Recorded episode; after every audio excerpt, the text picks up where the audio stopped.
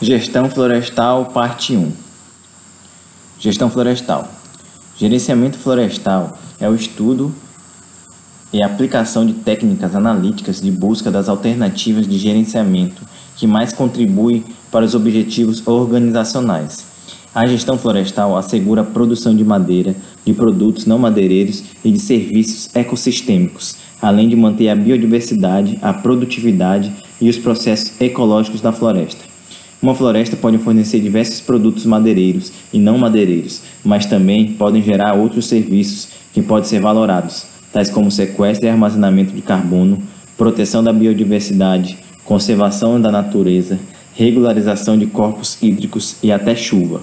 Assim, cabe ao engenheiro florestal extrair da floresta, seja nativa ou plantada, o melhor resultado econômico, social e ambiental simultaneamente. Com base nessa missão, a gestão florestal possui 10 princípios.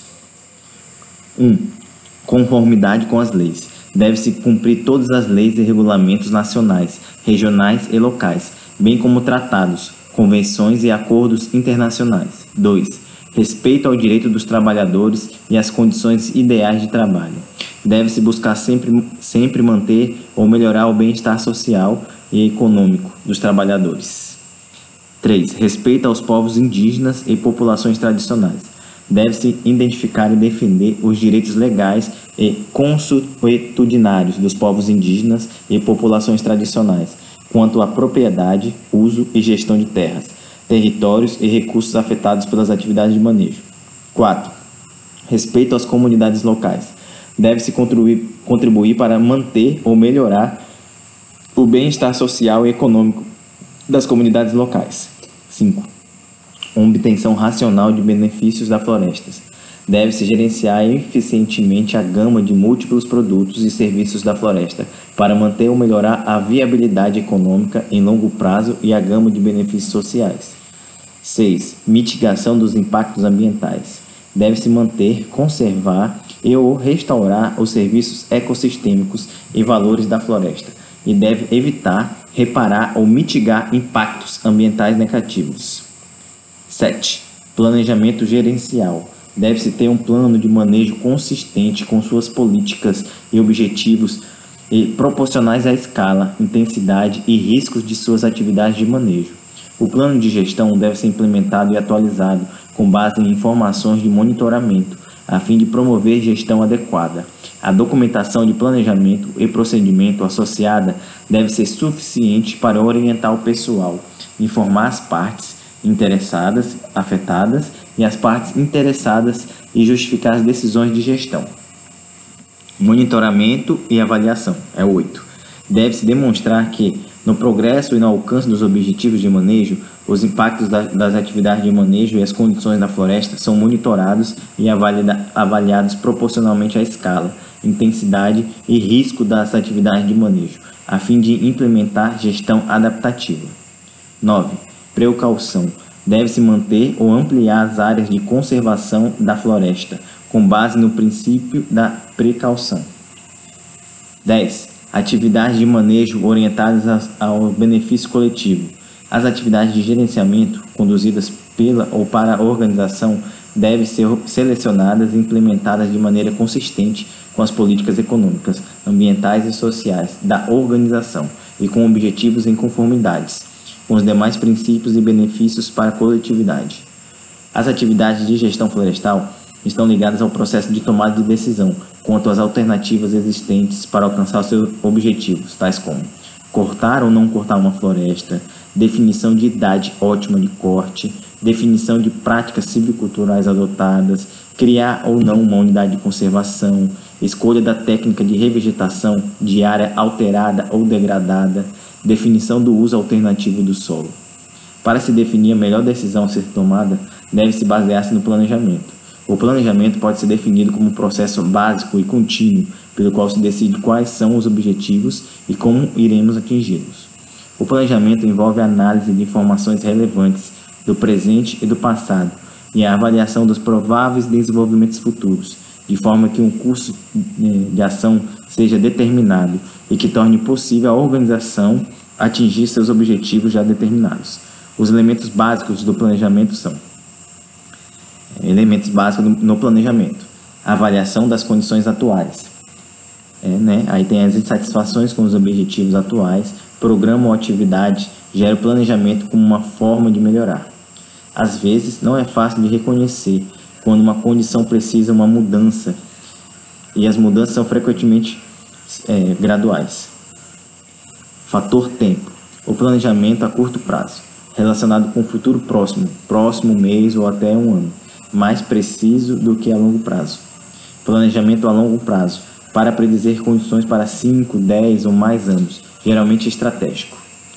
Quanto mais remoto o futuro, mais difícil se torna prever o que vai acontecer. Os problemas de previsão.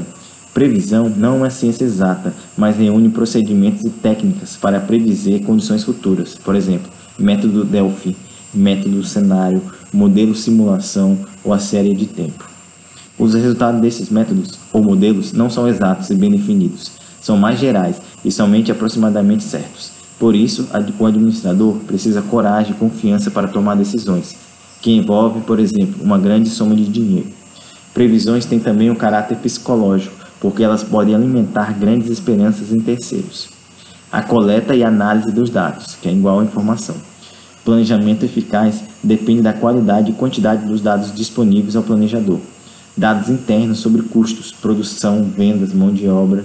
Dados externos sobre indústria, comunidade, aspectos governamentais, por exemplo, incentivos fiscais em vários estados do Brasil, aspectos legais, por exemplo, legislação ambiental para os produtores de celulose e papel e aspectos econômicos a coordenação dos planos.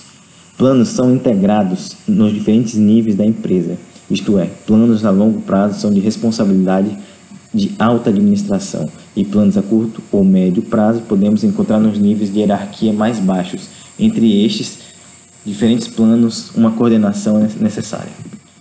Aspectos socioeconômicos dos biomas brasileiros. Amazônia. No século XIX ocorre a primeira grande onda de ocupação da Amazônia impulsionada pelo ciclo da borracha. Entre 1850 e 1900, estima-se que houve imigração de mais de meio milhão de pessoas para a região amazônica, principalmente para trabalho nos seringais.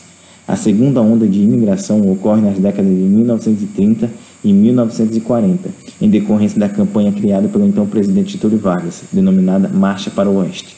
A política estimulava a ocupação de terras desocupadas no Cerrado e na Amazônia e resultou em intenso desmatamento.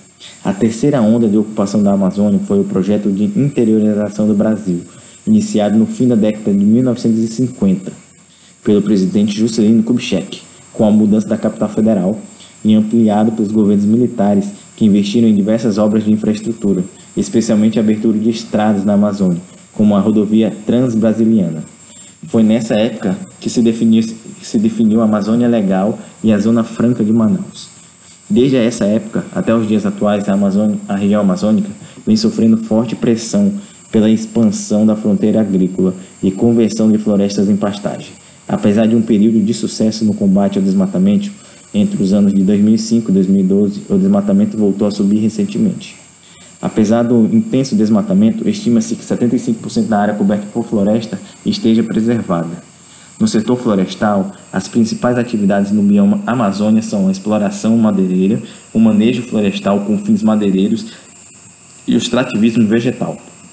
A Amazônia é o maior bioma do Brasil, um território de 4.196.943 milhões de quilômetros quadrados. Cerca de 2.500 espécies de árvores, um terço de toda a madeira tropical do mundo, e 30 mil espécies de plantas, das 100 mil da América do Sul. A bacia amazônica é a maior bacia hidrográfica do mundo, cobre cerca de 6 milhões de quilômetros quadrados e tem 1.100 afluentes. Seu principal rio, o Amazonas, corta a região para desaguar no Oceano Atlântico, lançando ao mar cerca de 175 milhões de litros de água a cada segundo. As estimativas situam a região como a maior reserva de madeira tropical do mundo.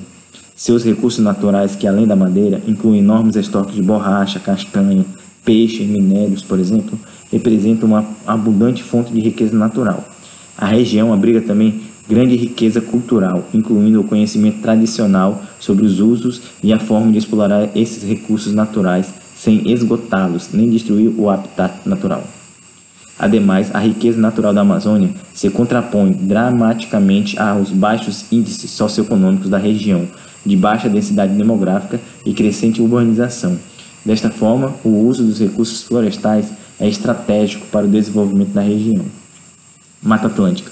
Além da destruição causada pela simples ocupação urbana, o processo de degradação das florestas iniciou-se com a exploração do pau-brasil, no século XIV. Posteriormente, grandes áreas foram desmatadas com o ciclo da cana, entre os séculos XVI e XVIII. Ainda no século XVIII, o ciclo do ouro levou à primeira interiorização e, consequentemente, aos desmatamentos, além das áreas litorâneas. Por fim, o ciclo do café, no, ciclo, no século XIX, contribuiu para o grande declínio da vegetação nativa remanescente da Mata Atlântica.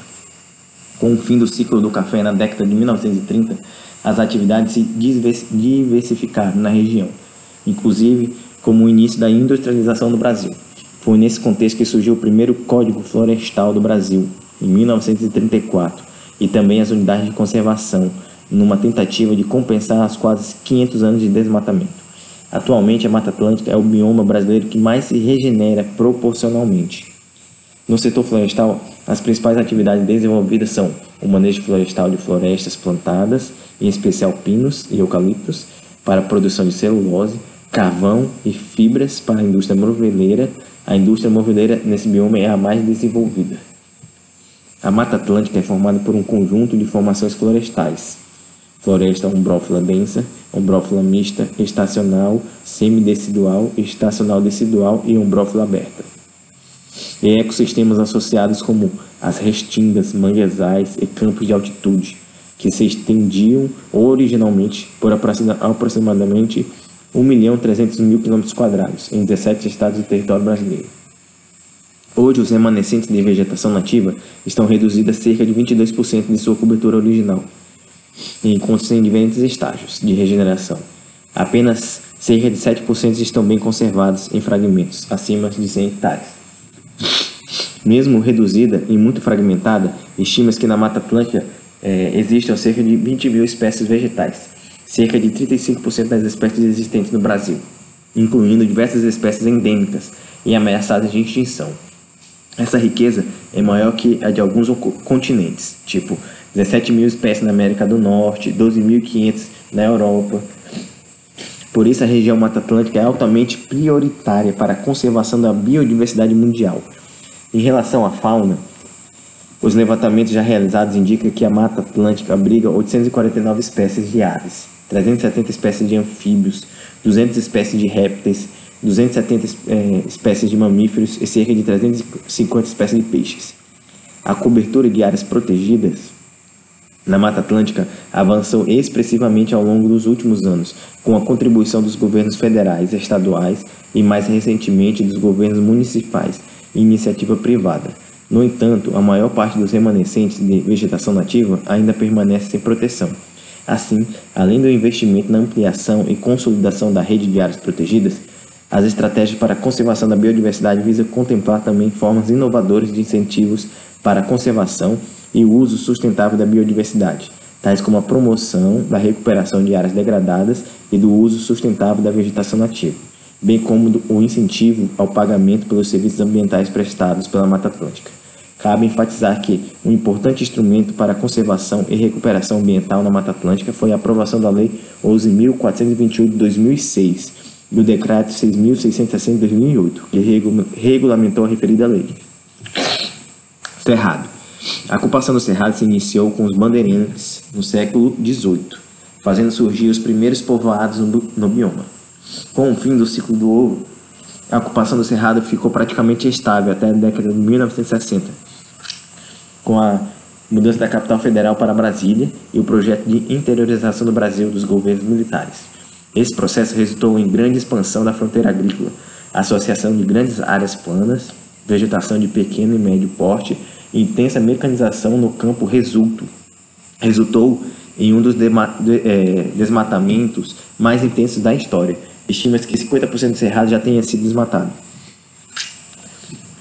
No setor florestal, destaca-se os plantios de eucaliptos, com uso principalmente para fins energéticos, e o carvo, carvoejamento de nativas. Existem iniciativas menores de extrativismos, é, sistemas silvopastoriz, silviculturais de outras espécies, tipo teca, seringueira, pinhão manso. O Cerrado é o segundo maior bioma da América do Sul, ocupando uma área de 2 milhões e 36.448 km cerca de 22% do território nacional. A sua área contínua incide sobre os estados de Goiás, Tocantins, Mato Grosso, Mato Grosso do Sul, Minas Gerais, Bahia, Maranhão, Piauí, Rondônia, Paraná, São Paulo e Distrito Federal. Além dos encraves no Amapá, Roraima e Amazonas. Nestes espaços territorial encontra-se as nascentes das três maiores bacias hidrográficas da América do Sul. A bacia amazônica, a Amazônica Tocantins, São Francisco e Prata o que resulta em um elevado potencial aquífero e favorece a sua biodiversidade. Considerando como um hotspot mundial de biodiversidade, o Cerrado apresenta extrema abundância de espécies endêmicas e sofre uma excepcional perda de hábitat. Do ponto de vista da biodiversidade biológica, o Cerrado brasileiro é reconhecido como a savana mais rica do mundo, abrigando 11.627 espécies de plantas nativas já catalogadas. Existe uma grande diversidade de hábitats, que determinam uma notável alternância de espécies entre diferentes fitofisionomias. Cerca de 199 espécies de mamíferos são conhecidas, e a rica avifauna compreende cerca de 837 espécies.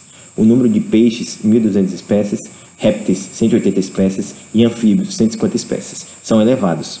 O número de peixes endêmicos não é conhecido, porém os valores são bastante altos para anfíbios e répteis, 28% e 17% respectivamente, de acordo com estimativas recentes, o cerrado é o refúgio de 13% das borboletas, 35% das abelhas, 23% dos cupins dos trópicos. Mais de 10 tipos de frutos comestíveis são regularmente consumidos pela população local e vendidos nos centros urbanos, como os frutos de pequi, buriti, que é buriti mauritia flexuosa, mangaba, cagaita, bacupari, que é Salácia crassifólia, cajuzinho do cerrado, anacardium humile, araticum e as sementes de baru. É, depois da Mata Atlântica, o cerrado é o bioma brasileiro que mais sofreu alterações com a ocupação humana, com a crescente pressão para a abertura de novas áreas, visando inc incrementar a produção de carne e grãos para exportação. Tem havido um progressivo esgotamento dos recursos naturais da região. Nas três últimas décadas, o cerrado vem sendo degradado pela expansão na fronteira agrícola. Além disso, o bioma é palco de uma exploração extremamente predatória de seu material lenhoso para a produção de carvão. Apesar de, do reconhecimento da sua importância biológica de todos os hotspots mundiais, o Cerrado é o que possui a menor porcentagem de área sob proteção integral. O bioma apresenta 8,21% de seu território legalmente protegido por unidades de conservação, Desse total, 2,85% são unidades de conservação de proteção integral e 5,36% de unidades de conservação do uso sustentável, incluindo RPPNs, que é 0,07%. A caatinga. A conservação da caatinga está intimamente associada ao combate da desertificação, processo de degradação ambiental que ocorre em áreas áridas, semiáridas e subúmidas secas. No Brasil, 62% das áreas suscetíveis à desertificação estão em zonas originalmente ocupadas por caatinga, sendo que muitas já estão bastante alteradas. Em que pese este quadro, menos de 1,5% do bioma está abrangido por unidades de proteção integral, como parques, reservas biológicas e estações ecológicas, que são as mais restritivas à intervenção humana. Estima-se que resta menos de 60% das áreas naturalmente cobertas pela vegetação da caatinga. Na Caatinga, as principais atividades florestais são o extrativismo e a produção de carvão, seja por espécies nativas ou por plantadas. A Caatinga ocupa uma área cerca de 844.453 km, o equivalente a 11% do território nacional. Engloba os estados de Alagoas, Bahia, Ceará, Maranhão, Pernambuco, Paraíba, Rio Grande do Norte, Piauí, Sergipe e norte de Minas Gerais. Apesar da sua importância, o bioma tem sido desmatado de forma acelerada principalmente nos últimos anos, devido principalmente ao consumo de lenha nativa, explorada de forma ilegal e insustentável para fins domésticos e industriais, ao sobrepastoreio e à conversão para pastagem e agricultura. Frente ao avançado desmatamento, chega a 46% da área do bioma, segundo os dados do Ministério do Meio Ambiente, MMA. o governo busca concretizar uma agenda de criação de mais unidades de conservação federais e estaduais no bioma, além de promover alternativas para o uso sustentável da sua biodiversidade. Estão sendo custeados projetos voltados para o uso sustentável de espécies nativas, manejo florestal sustentável madeireiro e não madeireiro, e para eficiência energética nas indústrias, gesseiras e cerâmicas. Pretende-se que estas indústrias utilizem lenha legalizada, advinda de planos de manejo sustentável, e que economize este combustível nos seus processos produtivos. Além dos projetos citados acima, em 2012, foi lançado o edital voltado para o uso sustentável da caatinga, que é o manejo florestal e eficiência energética, pelo Fundo Clima e, e Fundo Nacional de Desenvolvimento Florestal, Serviço Florestal Brasileiro, incluindo áreas de Rio Grande do Norte aumentou a divulgação de informações para a sociedade regional e brasileira em relação à caatinga, assim como o apoio político para sua conservação e uso sustentável. Um exemplo disso é a, é a primeira conferência regional de sustentável do bioma Caatinga. A Caatinga, no Rio Mais 20, realizada em maio, formalizou os compromissos a serem assumidos pelos governos, parlamentos, setor privado, terceiro setor, movimentos sociais, comunidade acadêmica e entidade de pesquisa da região para a promoção do desenvolvimento sustentável do bioma. Pantanal. O Pantanal é o mais preservado dos biomas brasileiros. Sua ocupação se deu a partir do século XVIII, com a introdução do gado na região. A pecuária extensiva é, desde então, a principal atividade econômica no, no bioma, seguido de pesca e do turismo. O modelo de pecuária em latifúndios com migração do gado permite de alguma forma, uma maior preservação da vegetação em relação à pecuária do cerrado, por exemplo.